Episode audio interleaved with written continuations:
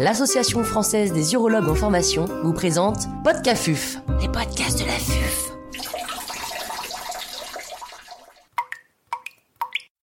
Prise de décision médicale à l'épreuve des billets cognitifs. Docteur Vincent Mizrahi, urologue à la clinique Pasteur à Toulouse, nous fait part de son expertise. L'intervenant n'a pas reçu de financement.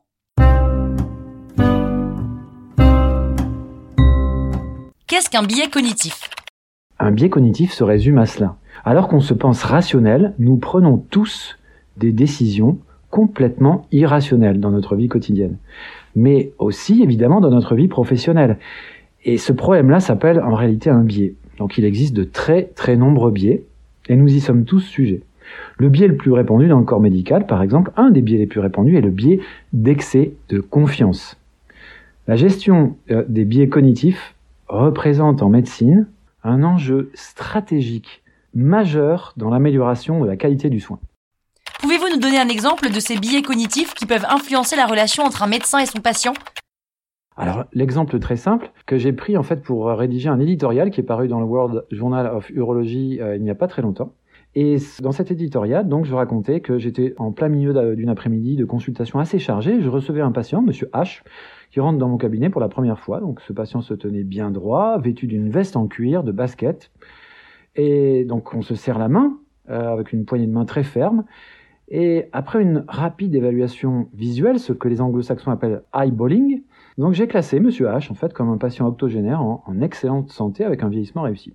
En fait, la nature rapide et très subjective de cette impression suggérait que je comptais essentiellement sur ce qu'on appelle le processus de réflexion rapide. Vous verrez, on en parlera un petit peu plus loin. Donc ce patient, Monsieur H, de 85 ans, recherchait un deuxième avis car il avait connu sa deuxième rétention aiguë d'urine et on lui avait proposé une RTUP bipolaire. Il m'a montré sa poche à urine nouée autour de, la cheville, remplie d'urine jaune, donc ça ne saigne pas, et sa récente échographie donc estimait la prostate à 90 grammes, avec un lobe médian proéminent. Monsieur H, en fait, il a eu le plaisir de rappeler en fait que j'avais récemment opéré avec succès un de ses voisins avec un laser. Et donc c'est pour ça qu'il était là.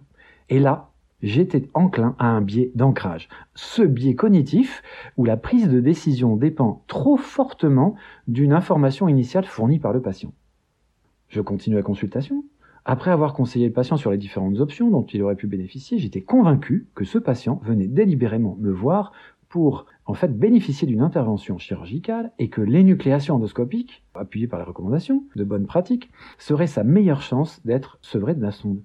Alors là, j'étais sujet au biais de confirmation.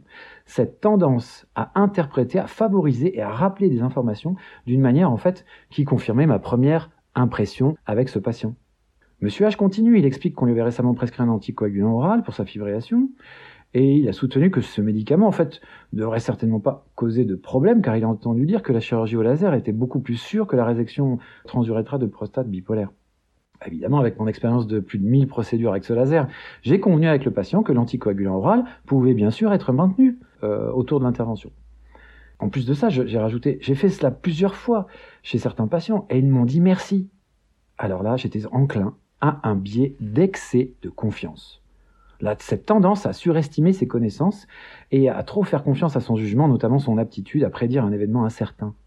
Bon, voilà, j'ai ajouté au patient, sur la base de la littérature, vous avez quand même plus de 95% de chances de ne pas être transfusé et 94% de chances de ne pas avoir de fuite urinaire en post-opératoire.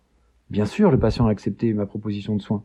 Là, qu'est-ce qui se passait? Je plaçais le patient dans un biais de cadrage, ce biais cognitif où les gens sont plus susceptibles de choisir une option selon que l'option est présentée avec des connotations positives ou négatives. Trois semaines plus tard, j'ai opéré Monsieur H, une nucléation au laser, L'intervention été difficile, son évolution post-opératoire immédiate marquée par des complications hémorragiques notamment, une reprise chirurgicale, une transfusion, une hospitalisation prolongée. Mais alors pourquoi on se trompe? Pourquoi est-ce qu'on en arrive à une situation qui peut générer un problème médical? Eh bien pour la simple raison que notre cerveau procède par un double processus de pensée. Ce processus a été décrit par Daniel Kahneman un, monsieur qui a reçu le prix Nobel d'économie en 2002. Et dans sa réflexion, il a, il a, décrit en fait un système de réflexion dit système 1, qui est très rapide, automatique, émotionnel, et qui fait souvent appelle à ses habitudes, ses croyances, notamment au niveau professionnel, on l'a vu là dans cet exemple. Et le système 2, un système de pensée beaucoup plus lent et qui demande de l'effort. La pensée est à ce moment-là basée sur la logique, la planification. Dans une étude publiée en 2017 par le British Medical Journal, la durée moyenne d'une consultation en médecine générale était évaluée à 15 minutes, classant la France en sixième position sur les 67 pays analysés. Derrière la Suède, 22 minutes, mais très très loin devant l'Inde, 2 minutes. Il est donc assez difficile de faire fonctionner le système 2 dans un temps aussi court. Comment limiter l'influence de ces billets? Il existe beaucoup de techniques, mais aucune n'est parfaite. Le biais d'ancrage, par exemple. Bah, il faut éviter de s'en tenir aux premières impressions, aux jugements, aux idées préconçues. Il faut plutôt chercher l'information, revoir le diagnostic avec des nouvelles données, un regard un peu plus froid. Le biais de confirmation, par exemple. Considérer le contraire, essayer d'infirmer l'hypothèse que l'on a formulée initialement. Il faut veiller à ce que toutes les solutions de rechange soient envisagées, argumenter euh, le pour, le contre. En même temps, dans un futur proche, comme le souligne Loftus et ses collègues, qui ont publié une revue systématisée publié dans le JAMA donc en 2020, l'intégration de l'intelligence artificielle à la prise de décision, médicale ou chirurgicale, a vraiment, vraiment le potentiel d'améliorer la pertinence des soins que nous prodiguons à nos patients.